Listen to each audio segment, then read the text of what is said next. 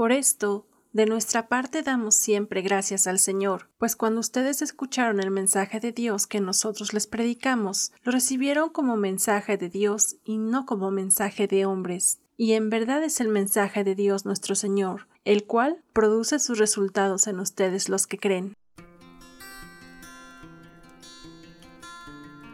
La vid verdadera. Ministerio sin paredes presenta.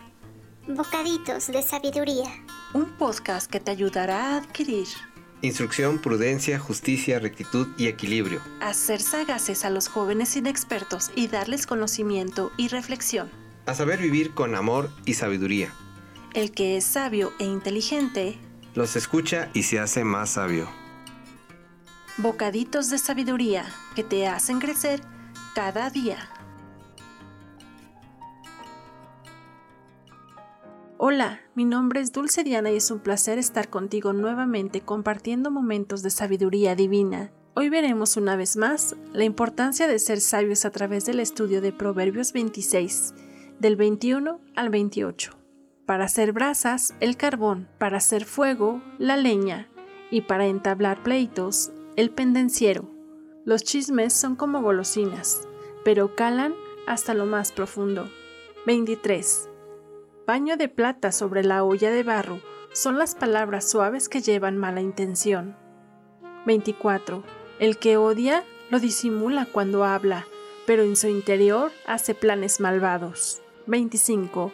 No le creas si te habla con ternura, pues su mente está llena de maldad. 26. Aunque trate de ocultar su odio, su maldad se descubrirá ante todos. 27. El que cava una fosa, en ella cae. Al que hace rodar una roca, la roca lo aplasta. El mentiroso odia la verdad. El de suaves palabras provoca el desorden. Ambos hombres causan problemas porque sus palabras no son sinceras. Cuando el primer hombre miente, la gente le cree. Luego hacen lo incorrecto debido a la mentira. La segunda persona finge que alguien más es genial. Lo hace porque quiere el favor de esa persona. Estas palabras también causan problemas. Este grupo de proverbios describe al que es falso y advierte contra él. Él le halagará, sin embargo en su corazón le detestará. Consciente de haber agraviado a otro y decidido a no confesarlo, el que finge guardará en su corazón el odio contra el objeto de su injusticia. Esto con el objetivo de ocultar sus sentimientos miserables. Tal persona halagará con sus labios,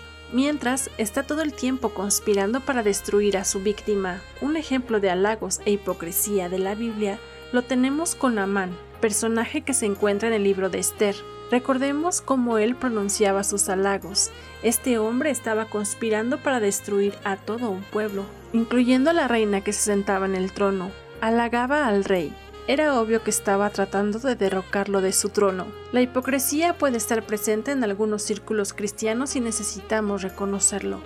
No vale la pena ocultarlo, no debemos ignorar a la hipocresía cuando se encuentra dentro de la iglesia, de la familia, en las amistades o incluso dentro de nuestro corazón. Debemos enfrentar estos pecados y los proverbios nos ayudan para confrontarnos a nosotros mismos. Es muy importante arrancar cualquier pequeño sentimiento de amargura o de hipocresía en nuestro corazón, pues si la dejamos crecer puede convertirse en algo imparable.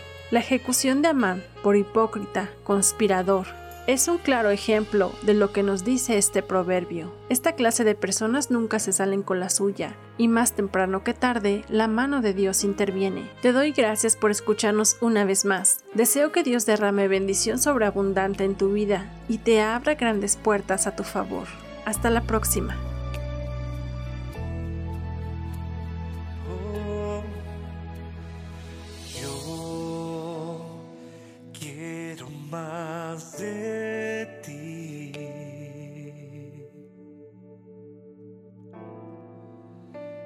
Habitar en tu presencia. Menguar para que crezcas tú y cada día seré más como tú.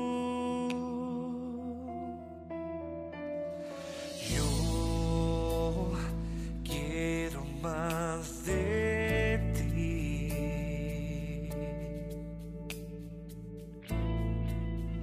y habitar en tu presencia.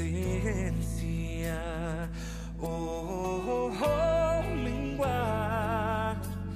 para que crezcas tú.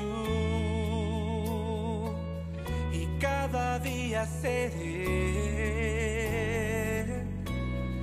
más como tú, quebrando